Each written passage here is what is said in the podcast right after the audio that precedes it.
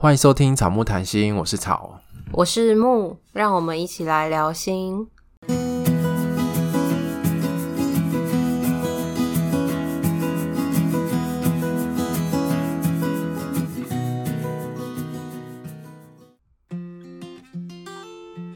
我们今天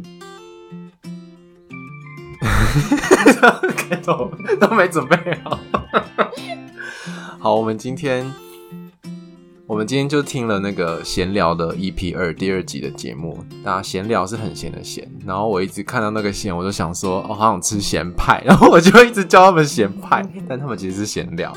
好，我们就听了闲聊，然后他跟那个 Brave Braver Together 合作，那就是录了一集在谈呃 Braver Together 的那个蛋姐，她在。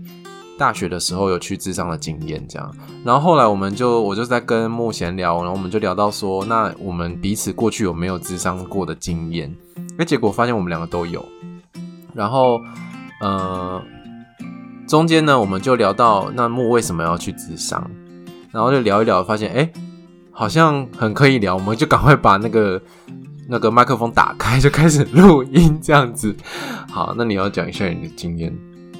因为在听完那个闲聊的节目的时候，他们有聊到那时候的智商经验，然后我就想到我在硕山实习的时候的智商经验。嗯，对，因为那时候就是遇到了恐怖情人，嗯、然后加上我正在实习，全职的实习，然后还有我论文要口试的，就蛮蛮大的压力。嗯，对，所以就去智商。所以这一段是跟你上一次在第五集还是第四集讲的那一段？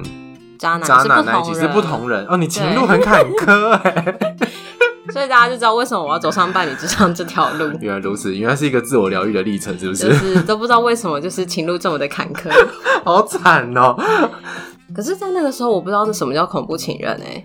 嗯，你你硕三的时候知道吗？我硕三的时候，我。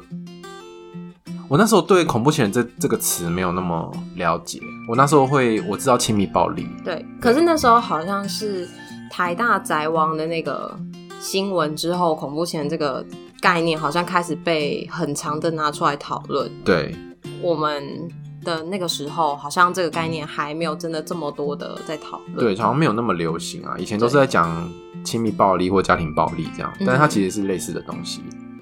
而且有些东西我不知道那时候你知不知道，你说说看什么东西？你要不要先讲一下那个故事？从从头吗？还是我想到哪边讲哪边？因为我们本来是想要分享那个智商经验嘛。哦，对对对，嗯，那智商经验就是我跟那那时候的男朋友吵架，然后他有一些很激烈的行为，像是什么？他骑车去撞墙啊。啊不，所以把机车撞得稀巴烂吗？没有，就是他脑震荡。啊，好可怕哦！你知道这个吗？我不知道。所以我就跟我的朋友说，然后我朋友就跟博班的学姐说，然后博班的学姐就说他觉得是恐怖情人，然后叫我赶快去处理。嗯、所以后来就是有在关系没有一连串的问题，所以后来我就去约智商。嗯，对，然后在智商的时候，因为那时候要口试嘛，所以其实。就是我原本以为，就是去咨商的时候，可能心理师会跟我讨论要怎么分手，嗯，对，或者是说要怎么样保护自己之类的，对对对。嗯、然后结果其实没有，就是我们那时候讨论的主题是我要怎么安顿我自己，怎么不要激怒对方，让我可以先完成口试。嗯，就变成说你还是要先顾着你的课业。对，因为我我那时候应该离口试不到一两个月，嗯。就是那些事件其实很紧锣密鼓的在发生，然后加上实习也要尾声的。对，那时候是几月？六月。大概我口试大概六月，然后前面就是口试前其实就有发生一些事情。天哪，我那时候好像不知道你的状态是这么可怕哎、欸，因为我不敢说啊，就是因为你在实习的时候，我都记得你好像就跟平常一样。因为我觉得就是说的时候不知道会怎么。就是不知道实习的机构会怎么看我，嗯，然后其实那时候我很想要跟老师们说，嗯、就是我其实很想要寻求老师的帮助，嗯，可是我那时候会觉得说，啊，我在这边实习，然后我又遇到这样的状况，老师要帮帮我，那我会不会被当？嗯，所以我就不敢说。嗯，后来我就是，但是我们那时候一起去上厕所，你也没说，因为我就我们说我就不知道，我就不知道该不该说，或者要不要说。后来我就是回学校上课的时候，就是会说，就是从那个他骑车骑车撞墙那边开始，然后才开始觉得蛮可怕的。然后前面还有一些脉络，就像我们今天有在聊那个查 IP 的那个事情。哦，你是说骇客？嗯，骇客，对对对对，对啊，对对，你说他会害进去你的，不是害啦，他等于是取得你的社群网站的账密这样子。对，因为他是相关资讯、相关背景，所以他帮我修过电脑。嗯，就是某一天他就截图问我说，我认不认识谁谁谁，可是完全没有印象。嗯，然后后来发现是他登了我，就是雅虎即时通。雅虎超久哎、欸，就透露我们的，国小的透露我们的年纪。啊，那种养虎是什么？我不知道。对他，他登了就是我的即时通，然后去密了一些账号里面的人。但因为其实那个已经没有人在用了，所以我也不知道他到底密的人是谁。嗯、然后他就问说，我跟他是什么关系等等的。然后我就想说，为什么他会知道我的账号密码？然后不知道为什么，好死不死就是也是跟之前一样，也是哪一天心血来潮去看了一下。我的 Google 浏览器的登录位置，嗯，然后我就看到了我不认识的 IP，嗯，就是那个 IP 不是会显示他所在的地点吗？对，然后跟我在的地点不一样，然后我就把那个 IP 丢去 Google，我就发现是某间学校，嗯，然后那间学校，我那时候没有觉得是我的前男友，嗯，然后我那时候就跟前男友说，哎，我的电脑被。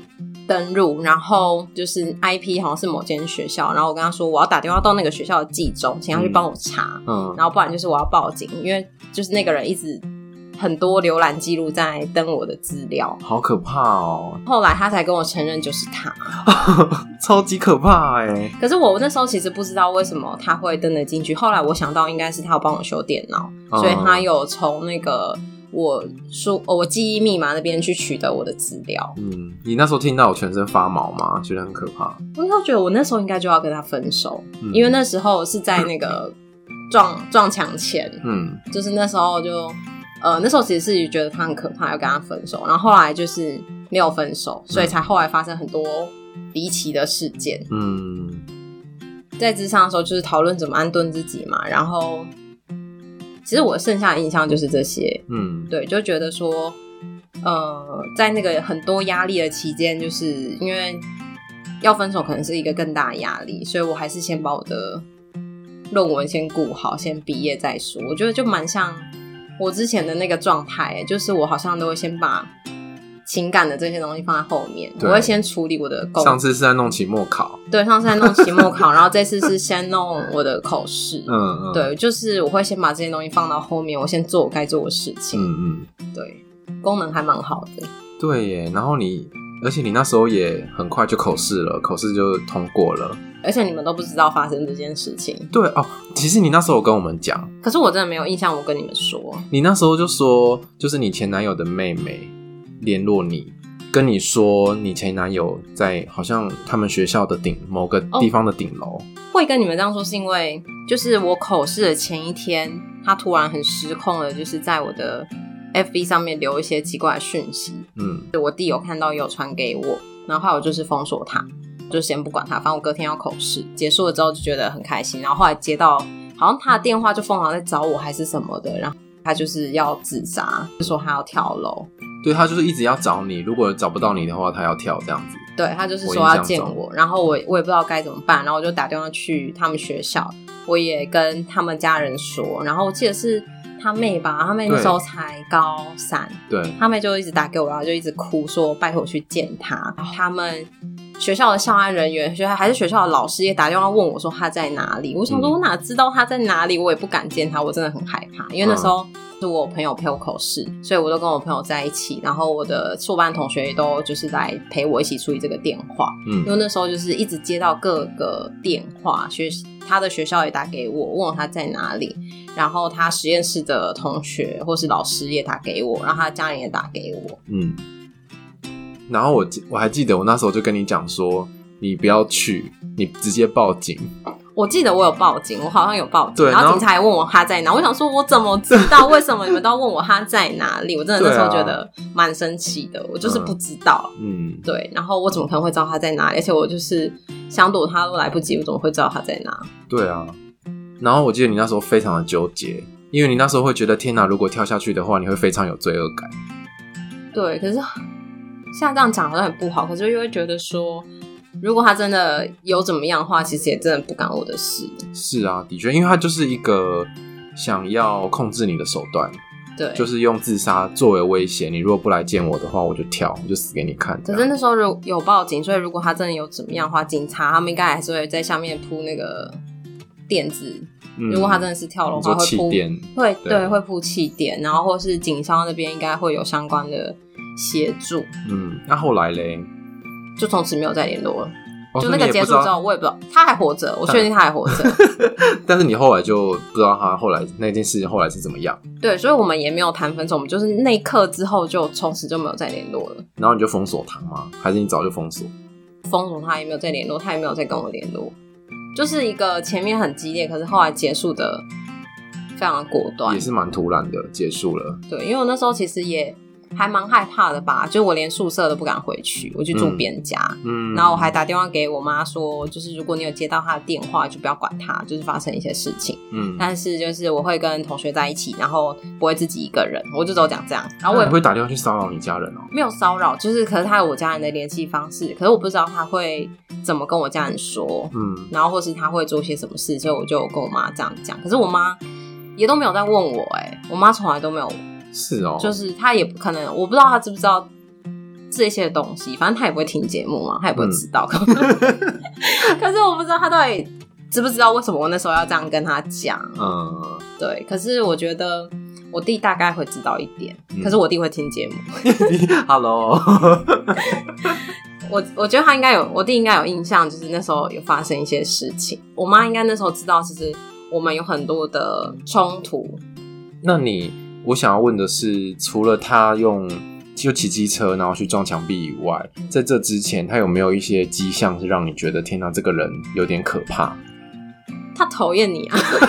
他 为什么讨厌关我屁事？我那时候我有想到，就是你记不记得，就是我们实习的时候，我们会就是如果有订外面的东西要去拿的时候，有的时候你会骑车载我去拿。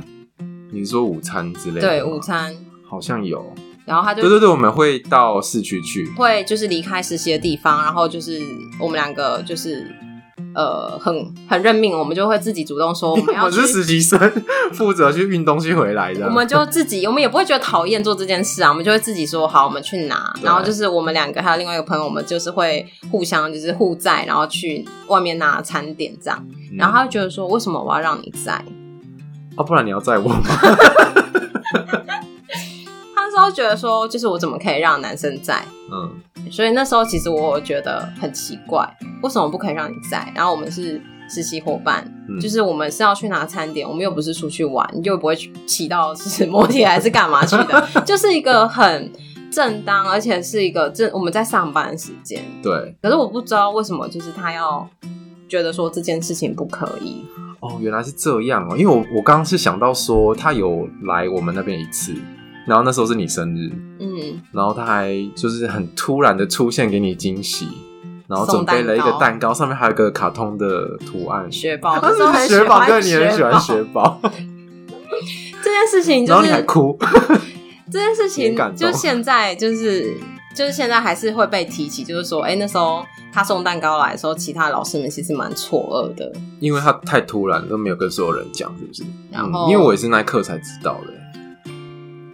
后来事后再回想，其实这中间都是有一些吉祥，可是，在那过程中不会觉得是吉祥。嗯，对，就是也蛮庆幸活到现在，就是很安全的活到现在。对，所以你刚说他讨厌我，所以他是应该是一个蛮容易吃醋的人吧？对，占有欲很强。嗯，可是那时候因为我身边其实没有太多很常接触的男生朋友，嗯，所以就还好。但是我那时候有一个。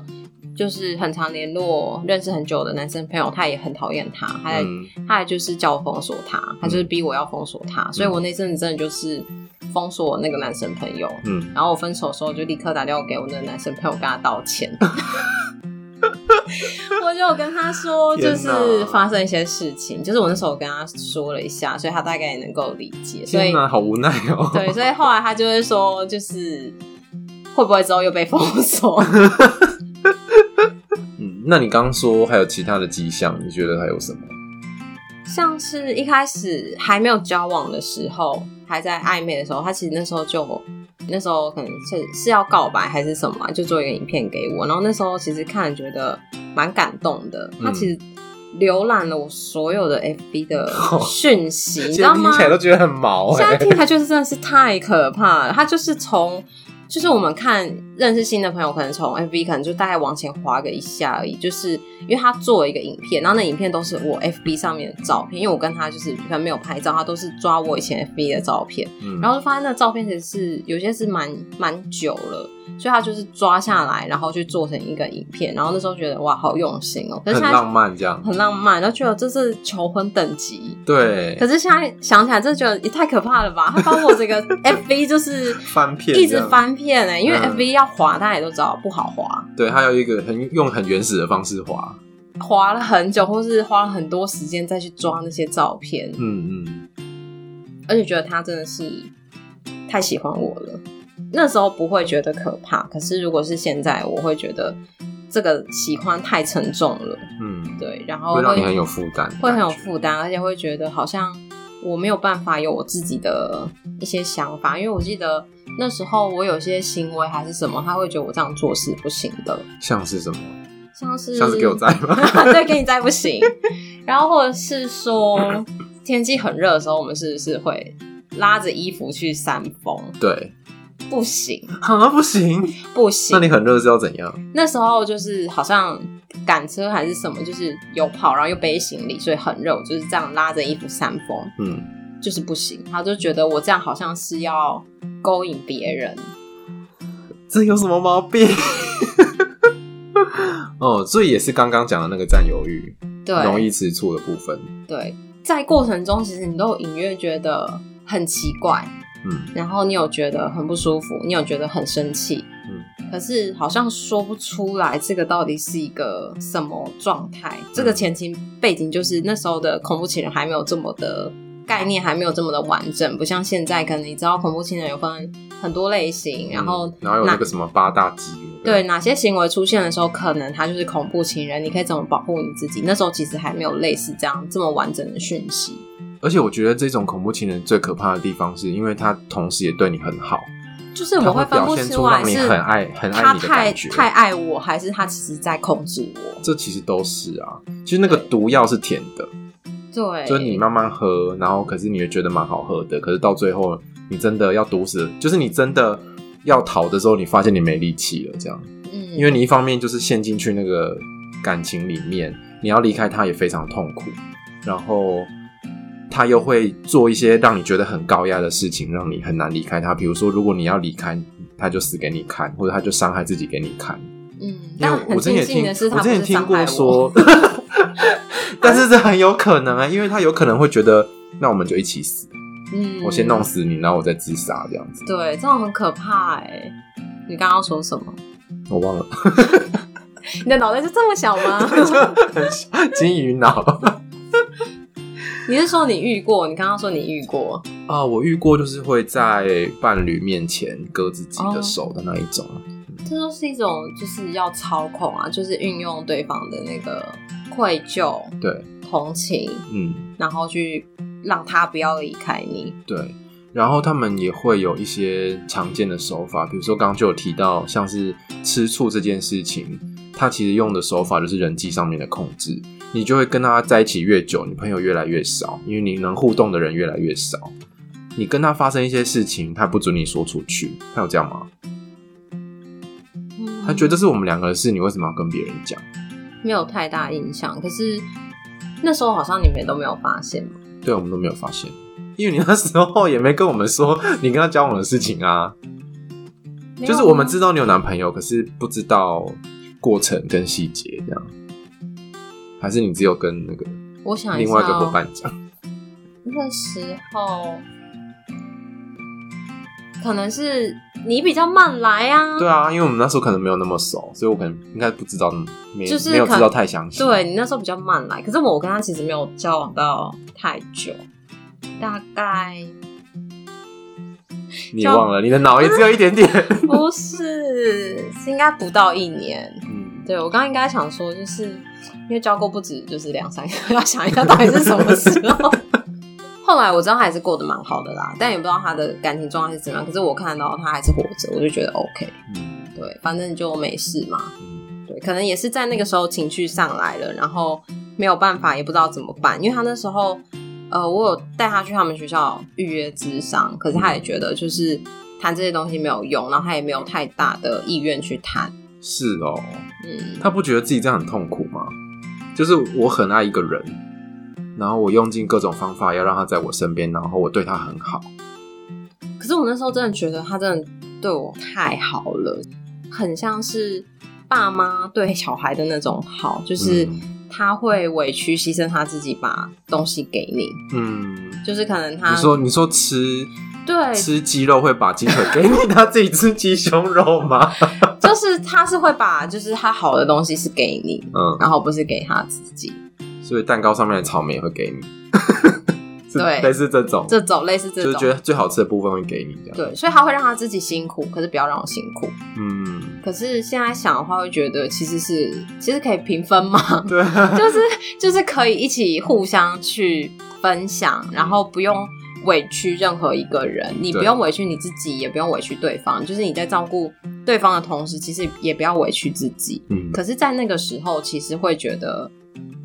好像我们都说要找一个很爱自己的人，可是当这个人真的太爱你的时候，其实是很沉重的，就是那个关系是不健康的。是，你会觉得他以你为中心在生活吗？会啊。他好像在关系里面是没有自己的，就是他可能跟别人的相处也都是遇到很多的状况，或者是不是这么的顺利。嗯，所以他人际上面支持是比较少的。嗯，也不是会去把自己的困难去告诉别人。说人际上面，那时候他自己有一些跟指导教授的困难。嗯嗯，哇，所以他的世界就是就只有你，就你是最重要，他生命中那个时候最重要的人。可怕，对，真的。原先对爱情的期待会是觉得我要找一个爱我多于我爱他的人。嗯，可是经历过之后，你就会发现。它是需要一个适当的比例，对，像他这种太倾斜的不行，呃、对，太倾斜了，就是是要像天平一样在一个平衡的状态，嗯，而不是就是好像他一直不断不断给你，然后你收了，其实也觉得很有负担，对，然后当你没有办法回应他的时候，他可能也会觉得我都给你这么多，你怎么还不满足？嗯，啊，还有一点我蛮好奇的，你们吵架的时候他会攻击你或贬低你吗？不会，他不会攻击我，所以他都是攻击他自己。不然你可能就看不到我了。不是，我说言语上面的，没有，就会说你怎么那么笨啊？你，我觉得好像前面有些迹象，可我有点忘记。到这么严重的程度，应该不会是走一件事。对啊，应该是累积很多事情，应该是累积很多事情，已经超乎他能够承受的之后，他就爆炸了。而且他，你把他封锁，他找不到你，嗯、他应该焦虑到不行。各种方式，可是我就是不回应他。嗯。所以他最后就只好使出杀手锏这样子。嗯，所以这时候也可以跟大家说，就是真的，如果你遇到有人跟你说他要自杀，你就打电话报警，然后可以跟警察说他在哪里。对，然后最好也把他的电话给警察，可以有一些定位。在那个情绪真的很低落、很绝望的时候，真的很是需要大家拉他一把。对，不管是真的讯息还是假的讯息，都还是希望是可以。认真的去看待这些讯息，这种事情就是不怕一万，只怕万一嘛。就他如果万一真的做了，然后真的失去生命了，大家都会很很遗憾、很后悔。对，觉得说我当初怎么不急婆一点打这通电话？对，其实有个做法，就是你可以边跟他保持通话，然后由其他人去报警，警察就是可以。透过你们正在通话、一直发讯息的这个过程，定位他在哪里，嗯、这会比较准。那时候警察好像也是有，就是抓到他的定位，说他大概在哪里，然后他们就好像就有同学去找他。哎、欸，可是我觉得听众如果遇到这样的事情，应该都会非常的慌张，因为你不想要背一条人命在身上嘛。你如果辨识出它是一种控制你的手段，如果你不照他的做，他就要这样用这样的方式威胁你的时候，如果你每一次都照做了，那他有可能后面他就会再用这种方式，或是用更高压的方式继续达成他要的目的。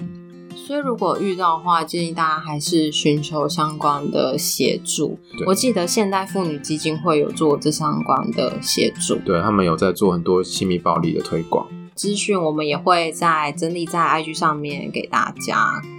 嗯，对。那我们今天比较多是在讲那个故事跟经验，对，然后关于恐怖情人的。线索啊，或者是怎么样类型的是恐怖情人，我们可能之后会再做一集比较知识性的东西跟大家做分享。如果大家有想听，再来留言。对，然后这里比较是就是这个故事性的。其实我们刚刚已经有带到一些，就是恐怖情人的特征嘛，我们就是可以从这些互动里面去辨别，比较好去辨别，就是只要你觉得奇怪。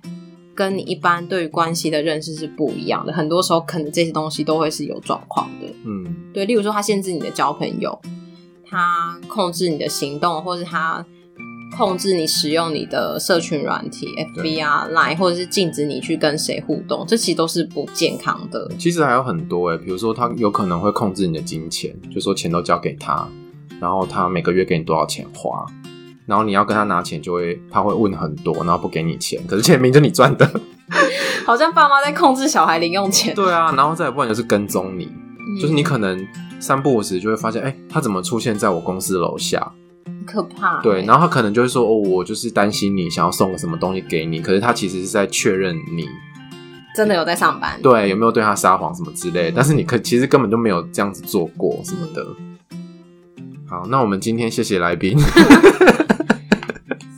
跟我们分享恐怖情人的故事。对，我我刚刚听到你说那个嘛，觉得怪怪的，在关系里面觉得，嗯、我觉得还有另外一个可以分辨的一个很重要的情绪是，如果他做什么事情让你害怕，对，嗯、就是例如说有一些人可能生气会捶墙壁，会摔东西，那这些摔有时候你是知道他在发泄情绪，可是如果他朝着你摔，或者是他。